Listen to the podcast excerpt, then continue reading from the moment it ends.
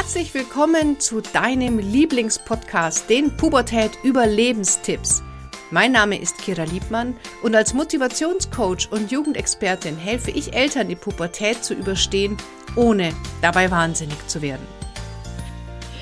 Ja, herzlich willkommen zu einer neuen Runde Expertinnen-Talk hier im Pubertät Überlebenstipps Podcast, deinem Lieblingspodcast rund um die Pubertät. Heute wieder mit Ines Berger zusammen. Hallo, liebe Ines. Hallo, liebe Kira. Ines, was haben wir heute für ein super spannendes Thema dabei für die Eltern? Ja, du hast mir erzählt von Squid Game.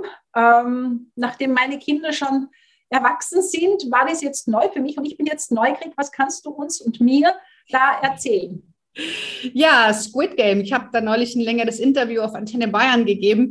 Und zwar, Squid Game ist momentan in aller Munde. Vielleicht hast du das auch schon gesehen. Ähm, da sieht man immer dann so rote Anzüge, wo so eine schwarze Gesichtsmaske drüber ist, wo dann ein Kreis vorne ist oder ein Viereck.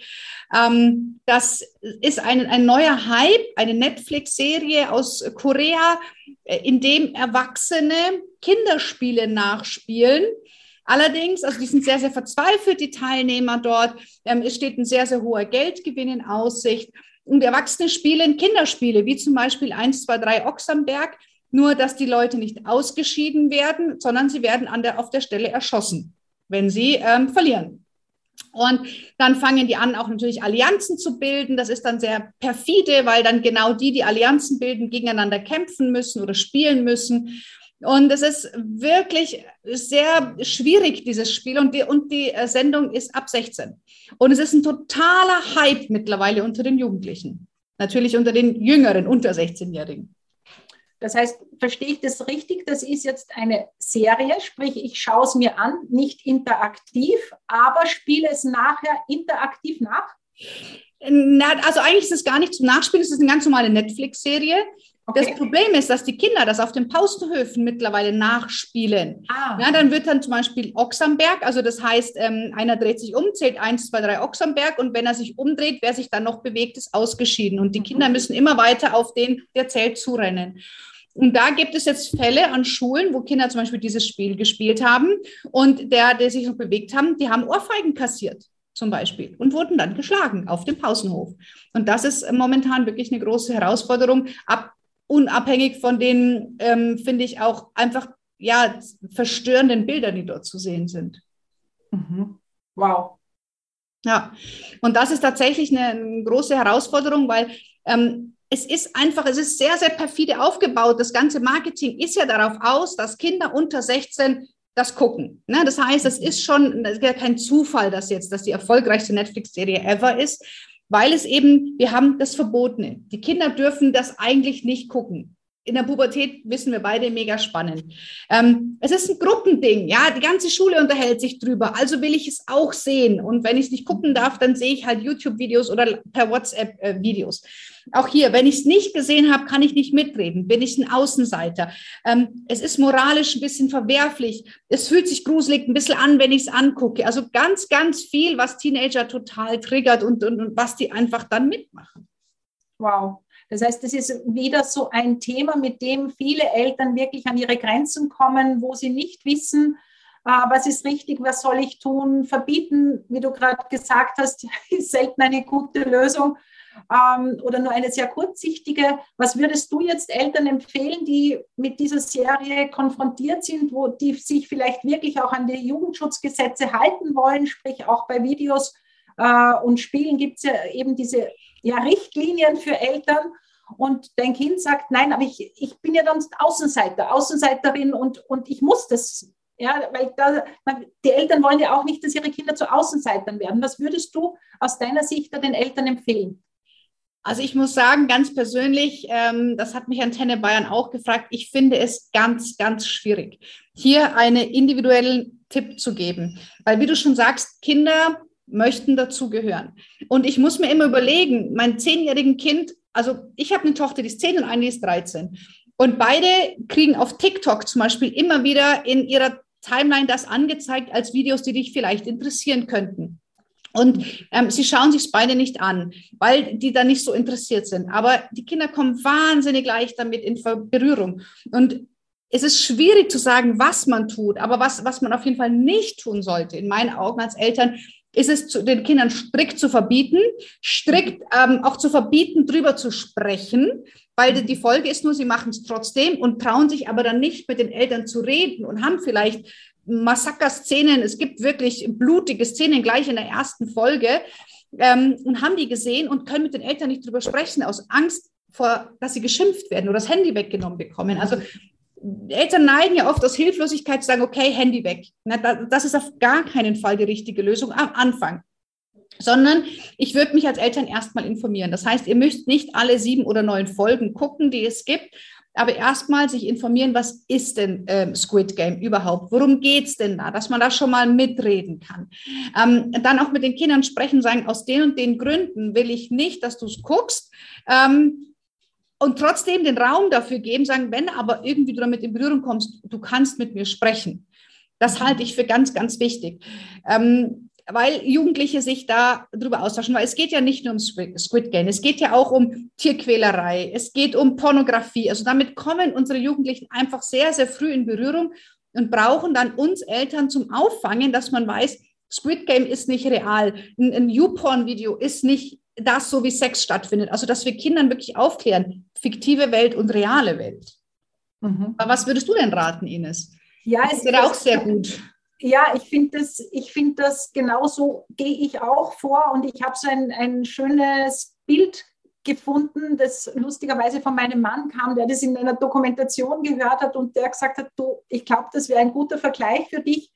Wir müssen unsere Kinder, und ich sage in dem Fall wirklich müssen, so begleiten, auch mit den sozialen Medien, also eben Squid Game, egal was, Handykonsum, Spiele, all diese, diese digitalen Dinge, die wir jetzt haben, die einfach Realität sind in unserem Leben und, und die uns im Alltag begleiten, weil es geht ja uns Eltern genauso, ja, die meisten arbeiten über diese Dinge oder viele, ähm, sie darauf vorzubereiten, so wie auf den ersten, also quasi auf den Schulweg. Ja, keiner von uns Eltern würde sagen, so, da ist die Schule, da wohnen wir und du geh jetzt. und wenn du es nicht schaffst, dann gehst du halt nicht. Ja, sondern wirklich zu sagen, okay, wir gehen diesen Weg gemeinsam, wir machen vielleicht einen Umweg, weil eine gefährliche Kreuzung ist. Hey, da ist eine Kreuzung, da musst du ganz besonders gut schauen. Da bittest du vielleicht jemanden, der dir am Anfang drüber hilft, bis du diese Sicherheit hast. Also diese Kompetenz ihnen mit ihnen ähm, ja, zu erarbeiten, dass die, wenn die ausziehen, gut auf sich selber schauen können und dass sie eben, so wie du das sagst, und das ist für mich das Allerwichtigste, die Möglichkeit haben, jederzeit Fragen zu stellen und nicht zu sagen, das ist ein Schatz und das interessiert mich nicht und das ist schlecht für dich, sondern hey, auch so dieses Fragen und dieses Interesse und diese Neugierde und Offenheit, was interessiert dich denn so? Weil dann kommt genau das, was du am Anfang gesagt hast. Sie sind neugierig, sie wollen dazugehören, das ist ein Nervenkitzel vielleicht. Wer aus unserer Generation mal Horrorfilme geschaut hat, ja, ähm, das muss man erfahren und man kann ihnen das nicht abnehmen. Und ja, dann darf ein Kind vielleicht auch einmal schlecht schlafen und ich bin in der Nacht dabei und helfe ihm, diese Bilder zu verarbeiten. Und genau. ich glaube, so wie du sagst, es gibt nicht den Weg, sondern der ist sehr, sehr individuell und es kann nur ein Prozess sein. Und genau. ich bin kein Fan von Verbieten und Wegnehmen und Abdrehen und was auch immer, sondern das ist für mich wie so Kopf in den Sand stecken. Ich glaube, ich muss mal als Mama und als Papa auch überlegen, was möchte ich denn, dass mein Kind kann, wenn es auszieht einmal. Wenn es keinen gibt, der das Handy wegnimmt, der Dinge verbietet, sondern diese Kompetenzen müssen sich die Kinder erarbeiten. Und Absolut. Und ich glaube, dieses Wegnehmen ist immer ein Ausdruck von Hilflosigkeit. Ich muss was tun, damit es mir als Elternteil besser geht. Das geht es nicht mehr um das Kind. Und ähm, gerade Handy wegnehmen ist in der heutigen Zeit wirklich ganz schlimm für die Jugendlichen. Ähm, und da würde ich eben auch unbedingt raten, gerade wenn es um das Thema Squid Game geht, oder generell war was halt gerade irgendwelches, es wird immer ein neues Squid Game geben, ne? irgendeinen mhm. neuen Hype, den Jugendlichen, es war TikTok, ja, ging es vorher, ab welchem Alter TikTok und was dürfen mein Kind da drehen und wer darf das alles sehen. Ja, dann wurde TikTok jetzt durch Squid Game und äh, in einem halben Jahr haben wir das nächste Thema. Wir wissen es alle nicht. Wir haben es alle noch nicht durch. Kein einziger hat ein Kind durch, ähm, was genau diese Situationen alle erlebt hat und kann sagen, okay, in den letzten 15 Jahren habe ich diese und jene Erfahrung gemacht. Na, das mhm. ist ja genau die Herausforderung. Wir wissen es nicht. Und deswegen können wir nur mit dem gesunden Menschenverstand an das Thema Medienkonsum rangehen und sagen, okay, das ist ab 16. Es hat einen bestimmten Grund, warum es ab 16 ist. Mhm. Ähm, wie regeln wir das bei uns zu Hause, wenn mein Kind mit 12 alle Folgen sehen möchte? Es gibt Kinder, die das mit 12 oder 13 aushalten können. Ich weiß, meine Tochter, die würde wochenlang nicht schlafen können. Also es kommt auch immer auf den Charakter des Kindes an. Ähm, wie, wie, robust ist es gebaut und, und, und so weiter. Also da gibt es nicht, man macht das, diesen einen Weg, so wie man halt vielleicht Manieren oder Regeln hat, wie man isst und trinkt. Ähm, da kann man das vielleicht ein bisschen verallgemeinern. Aber ich glaube, beim Medienkonsum müssen wir das so individuell entscheiden, dass es sich auch für uns Eltern gut anfühlt. Ja, aber wenn es für mich als Eltern sich ganz, ganz schlecht anfühlt, dann ist es schwierig, sowohl in die eine als auch in die andere Richtung. Ja, und was ich wirklich, du hast es schon angesprochen, also ich darf mich wirklich als Mama und Papa dafür interessieren und mich auch informieren. Also nur das Bauchgefühl alleine und, und der Menschenverstand, wenn ich Dinge einfach nicht weiß. Ja, ja. Wenn wir jetzt bei den Medienkonsum sind, zum Beispiel ähm, Minecraft, ja, das ist keine Mama, kein Papa hätte ein Problem, wenn das Kind stundenlang Schach spielt. und Minecraft zum Beispiel hat eine, eine Komponente, also eine Kompetenz noch wesentlich mehr als äh, nur Schachspielen. Das heißt, da ist ja auch ganz viel Positives dabei und das auch immer abzuwägen und man darf es wirklich nicht verteufeln, weil für die Kinder ist das die Realität. Ja. Und wir dürfen sie ja, kompetent machen mit allen Erfahrungen. Wie gesagt, vielleicht auch mal mit Albträumen, damit sie erfahren, wow, okay, das tut mir wirklich nicht gut. Und wir wollen ihnen so viele Dinge ersparen und das ist nicht möglich. Also ich finde das Beispiel aus dem Sport so, ich kann jemanden anderen auch nicht Muskeln antrainieren. Ja. ja. sondern die dürfen spüren, boah, das tut mir nicht gut. Ja, ja. Boah, das, das Gefühl für mich selbst. Und das, krieg, das kann ich den Kindern nur ermöglichen, sich selber zu spüren, ähm, wenn, ich nicht dagegen, wenn sie nicht gegen mich kämpfen müssen und ich ja. nicht gegen sie. Das heißt, es macht so ein bisschen frei zu sagen, okay, jetzt erzähl mir mal, was ist dir und wie geht es dir denn, wenn du sowas anschaust? Ja, und vielleicht eine kleine Sequenz, eine harmlose. Also es gibt in Wirklichkeit kein richtig und kein falsch. Das, also was aus meiner Sicht falsch ist, ist einfach verbieten, weil das Einzige, was sie lernen, ist uns auszutricksen. Ja. Und ich darf mich als Mama und Papa halt entscheiden, welche Beziehung will ich mit meinem Kind haben. Ich denke, es gibt schon so. Ich ja? Ich denke, es gibt schon so, wenn ich Alter, also wo, wo, wo, wir, wo setzen wir das die Grenze, Ines? Weil ich glaube, so zehnjährige Kinder, da müssen wir manche Dinge verbieten. Also ich, die Amelia hat kein TikTok mit zehn und da stehe ich auch dahinter, da lasse ich auch nicht mit mir reden. Die andere mit 13 hat TikTok, hat aber keine öffentlichen Videos. Also sie sind so langsam reingewachsen in diese ganze Sache. Und ich glaube, bei jungen Kindern, manche Dinge müssen wir verbieten, um sie zu schützen, weil Kinder das noch gar nicht abschätzen können. Aber wo würdest du sagen, ab wann holen wir sie mit ins Boot? Also für mich war das, ich habe es dann entschieden, wenn ich das Gefühl hatte, sie sind die Zoe ist einfach reif dafür, um jetzt mal zumindest mit der App umzugehen.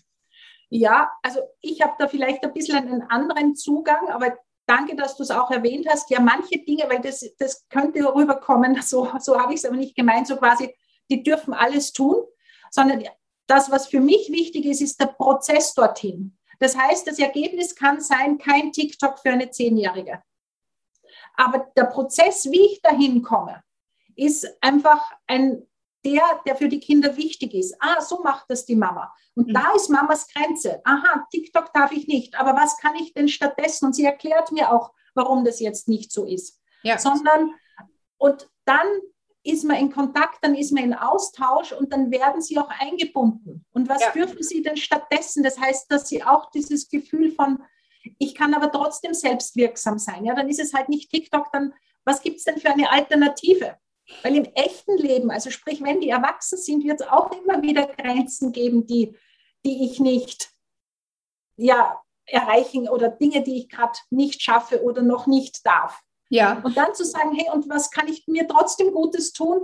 Zu sagen, okay, das, das halt noch nicht oder das ist noch zu früh oder das gehört, brauche ich vielleicht auch gar nicht. Aber was kann ich mir stattdessen, was für mich gerade in dem Moment richtig ist, ähm, mir herholen, wo ich, wo ich wieder gut auf mich schaue und wo ich dieses Gefühl habe, hey, ich habe mich trotzdem durchgesetzt. Ja, ich hab, war trotzdem ein bisschen eigenermächtigt. Ja, das, was die Mama und der Papa gesagt haben, ist jetzt noch nicht.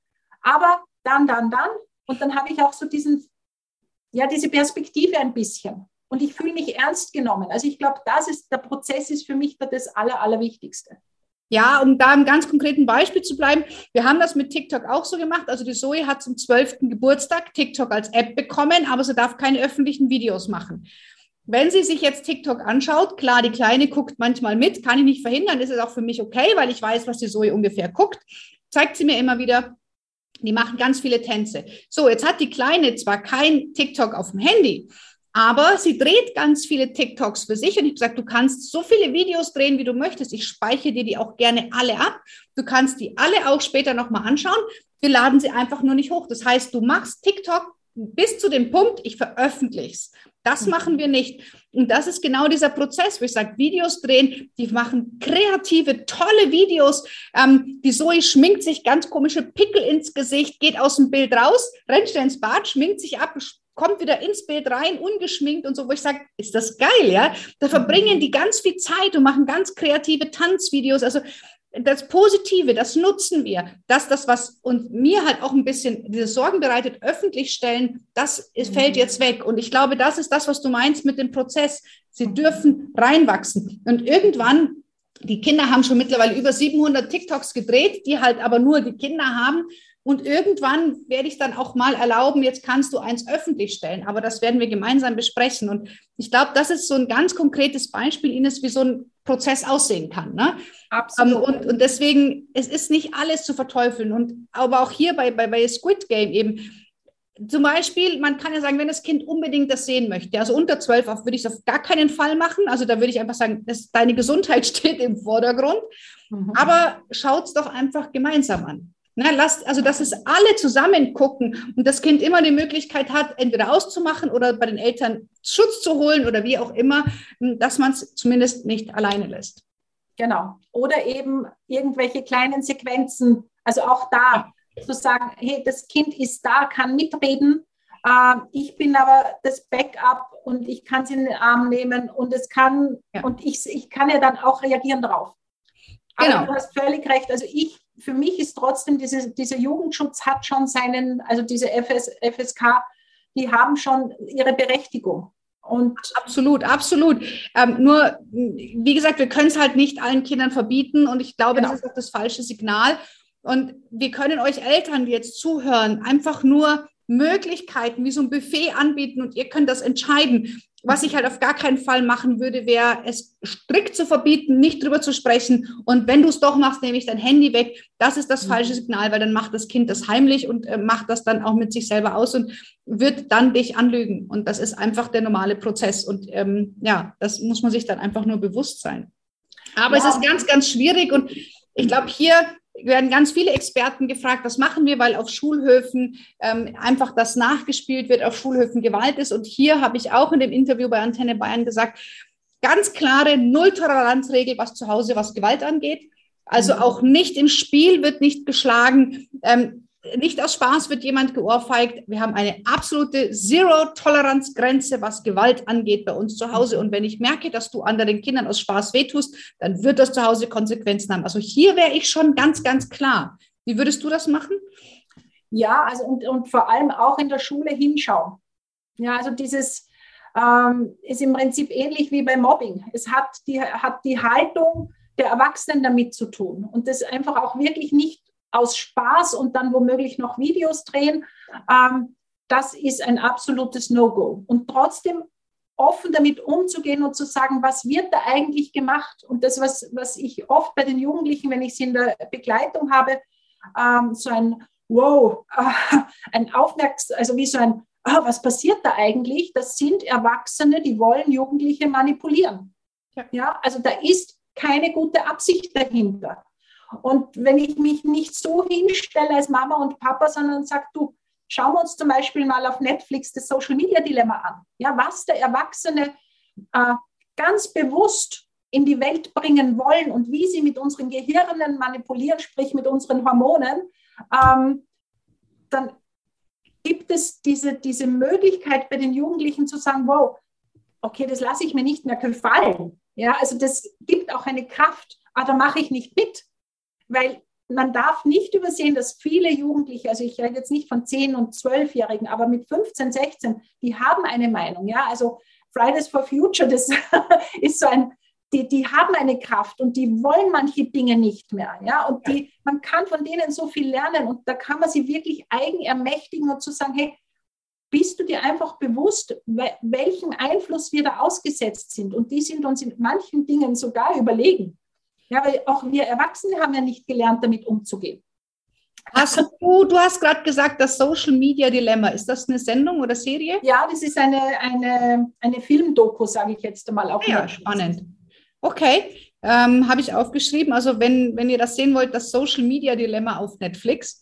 Sehr spannend. Ja. Was das Thema jetzt, ich meine, wir, wir nehmen den Podcast kurz nach Halloween auf. Und was natürlich jetzt beim Squid Game, das wird dann so verniedlicht, weil dann haben irgendwelche, in meinen Augen, Entschuldigung, den Ausdruck bescheuerten oder dämlichen Influencer auf TikTok ähm, oder auf Instagram, meine ich, haben dann Squid Game Partys in Halloween gefeiert und waren dann alle als diese Squids, diese Wächter verkleidet. Man hat sich, dann hat dann so Szenen gezeigt, wo einfach Fake-Tote auf dem Boden lagen und das Ganze wird dann in die echte Welt transportiert. Und ich muss sagen, also sowas finde ich geht gar nicht. Und das sollten wir unbedingt unsere Kinder auch einfach aufklären, dass Klicks nicht alles sind und dass sowas sorry, bescheuert ist, weil ich stelle auch keinen Massenmord da, also nach. Also das äh, irgendwo finde ich, hat es auch einfach moralische Grenzen. Ja, und da sind wir, so wie du das sagst, da bist du dann in Kontakt mit deinem Kind zu sagen, hey, warum brauchst du denn die Likes? Ja, und was macht denn das mit dir? Und kennst du die Menschen überhaupt? Und ich habe das ja, wie du weißt, bin ich noch nicht so lange in diesen sozialen Medien unterwegs. Und dann zu merken, wow, was auch das mit uns Erwachsenen macht, wenn jemand ein Like gibt. Und was es dann macht, wenn kein Like plötzlich kommt. Ja, was ja, wenn man das überlegt, völlig idiotisch ist, weil es sind sowieso die meisten Menschen, die man nicht kennt. Und wie wichtig ist mir denn so ein Like? Und dann kann ich mit den Kindern das im, im Kontakt austauschen. Und dann bin ich nicht der Oberlehrer mit dem erhobenen Zeigefinger und sage, tu das nicht, weil das ist nichts. Und da darf man sich auch an sich selber erinnern. Das Einzige, was die meisten aus meiner Generation gelernt haben, ist ein Doppelleben zu führen ja, wenn es zu eng in der Familie war. Sprich, die Eltern zu belügen, aber immer mit schlechtem Gewissen, weil man ja wusste, das ist eigentlich nicht in Ordnung. Und da kann man so diese, diesen Spagat zwischen der Integrität der Kinder, hey, aber ich will dazugehören, ja, ich brauche das jetzt gerade, weil sonst stehe ich im Pausenhof allein und habe keine Ahnung, wovon die reden. Ja. Oder ähm, eben und dieser, dieser Kooperation zu den Eltern, ja, wir wollen ja dazugehören, wir wollen für die Eltern wichtig sein, wir wollen, dass, dass die uns mögen und, und dass die uns wertschätzen und anerkennen. Und dann bringt man die Kinder auch nicht in diese, diesen Spagat, wo sie sich dann zwischen Pest und Cholera entscheiden müssen. Ja, entweder ich achte auf mich, dann lüge ich die Mama an oder ich, lüge, oder ich achte auf die Eltern und dann bin ich mir nicht treu. Und ja. das geht nur in dem Miteinander und in dem Prozess, und auch da, das haben die wenigsten von uns Erwachsenen gelernt. Absolut. Und auch hier, dass Kinder nicht ausgeschlossen werden wollen oder dazugehören wollen, auch hier kann man tatsächlich eine Lösung finden, dass man einfach dem Kind, wie äh, es muss nicht das ganze Buch lesen, sondern man bekommt eine Zusammenfassung vielleicht von uns Eltern. Oder auch, wenn man, wenn das Kind, man merkt, das Kind möchte nicht ausgeschlossen sein, hat aber trotzdem Angst davor oder ist das, das ist, kann diese Inhalte nicht aushalten. Dann auch dem Kind einfach eine Exit-Strategie anbieten und sagen, pass auf, soll ich es dir einfach verbieten und dann darfst du die Schuld auf mich schieben und dann hast du eine ganz blöde Mama, die das nicht darf, äh, die das dir nicht erlaubt und dann bist du aber nicht mehr dafür. Also so Exit-Strategien, ja, das macht ganz, ganz viel mit der Bindung und gibt dem Kind immer die Möglichkeit zu sagen, ich würde gern, aber hu, meine böse Mama hat es mir verboten, ne, auf die Art und Weise. Also es gibt da, glaube ich, ganz viele Möglichkeiten, wie man da ein bisschen auch kreativ arbeiten oder, oder reagieren kann. Ja, absolut. Also das, was du gerade gesagt hast, das ist in, in der Tatsache, also ganz oft auch hier im, im Raum, weil ich bin ja gerade in meiner Praxis, ähm, etwas, was die Jugendlichen wirklich, wenn die eine gute Beziehung zu den Eltern haben, auch sagen, geh Mama, bitte sag du. Ja, und ich darf sagen, ich habe, so wie du gesagt hast, eine blöde Mama oder einen blöden Papa, die spinnen, der darf ich jetzt nicht. Ja, ist auch eine Möglichkeit. Und was ich immer einlade, die Kinder zu fragen, hey, was hast denn du für eine Idee, wie du tun könntest? Mhm. Und weil da geht es auch um diese Selbstwirksamkeit, dass ich für mich meine Lösungen finde als Kind. Und dann lege ich immer dazu, die erste Antwort des Kindes wird im Normalfall sein, weiß ich nicht. Und dann kann man sagen, okay, dann denk doch drüber nach. Komm, wir setzen uns wieder zusammen. Nein, du schaust das nicht. Du bist noch keine zwölf, du bist noch keine 13. Ich will das nicht. Und wir schauen gemeinsam, was, was können wir denn für eine Lösung finden, die für dich trotzdem passt. Und ja. da musst du mir helfen, weil sonst finde ich die Lösungen ja für dich, aber ich hätte gern, dass es auch für dich passt. Das heißt, so dieses Miteinander und dann ist einfach die, ja, die Chance viel größer, dass sie gut in diese Dinge hineinwachsen und wir mit ihnen. Absolut. Ines, war mir wieder ein ganz, ganz toller Expertenrunde. Ähm, ich finde es ganz großartig, äh, wie wir uns hier auch die Bälle zuspielen. Und ich hoffe auch für dich, als Zuhörerin oder Zuschauerin, ach, diese Gendersprache finde ich ganz schwierig. Also für alle, die das jetzt sehen und hören, ähm, konntest auch für dich einfach ein bisschen was mitnehmen und für dich so ein, zwei Ideen rauspicken. Und sagst, okay, dann gehe ich mit dem Thema einfach jetzt so um, weil die Augen verschließen, Vogelstrauß-Taktik bringt gar nichts ähm, die Kinder, das ist die Lebenswelt der Kinder und es wird, wie gesagt, der nächste Internet-Hype kommen und ähm, da einfach eine übergeordnete Regelung finden und nicht immer auf jeden Hype speziell reagieren, sondern generell sagen, okay, wie gehe ich im Allgemeinen damit um? Und dann ähm, kann eigentlich der nächste Hype kommen und ihr als Familie kommt da trotzdem gut durch. Und ähm, wir als Eltern sind halt früher, haben unsere Erfahrungen gemacht, die uns geprägt haben. Unsere Jugendlichen machen in ihrer Lebenswelt ihre Erfahrungen, die sie machen müssen. Und es gibt so ein sehr, sehr schönes Beispiel. Ein Baum kann nur feste Wurzeln entwickeln, wenn es Wind gibt. Ein Baum, der keinen Wind abbekommt, der wird mhm. immer nur ganz dünne Wurzeln haben. Das heißt, Wind ist nötig, um den Baum fest und stabil zu verankern. Und dieses Bild habe ich auch bei unseren Jugendlichen. Die brauchen auch einen Wind, die müssen sich mal neigen, nach links, rechts, vorne, hinten. Die stehen schon wieder auf, aber das macht dann die Wurzeln fest. Absolut. Und auch da die Einladung, man muss das nicht alleine schaffen. Ja, also sich auch erlauben, manchmal zu einem Coaching zu gehen. Dialog gehört geübt. Das ist wirklich ganz viel Neues auch für die Eltern. Das heißt, auch habt nicht den Anspruch an euch, dass ihr das jetzt können müsst. Ja, da darf man sich auch Unterstützung holen. Das ist für mich kein Zeichen von Schwäche, sondern eigentlich ein Zeichen von Stärke zu sagen, hey, nicht eigentlich, sondern es ist für mich ein Zeichen von, äh, von Stärke zu sagen, hey, wir können das noch nicht und wir lassen uns jetzt äh, einfach dabei unterstützen und finden gemeinsam neue Lösungen unter, ja, unter einer Führung vielleicht ein Stück weit, weil es ist herausfordernd, brauchen wir überhaupt nicht reden. Absolut. Und Ines, mir kommt gerade die Idee, wir müssen ein Buch schreiben, das Handbuch für Teenager und das schreiben wir da zusammen und dann schreiben wir all das rein und äh, dann können Eltern sich da immer ihre Hilfe holen, wenn sie sie brauchen. Das wäre eine gute Idee. Genau. In diesem Sinne, Ines, ich freue mich auf unsere nächste Runde. Und ich freue mich auch. Ihr da draußen. Danke wieder für das tolle Gespräch und einen schönen Tag. Tschüss.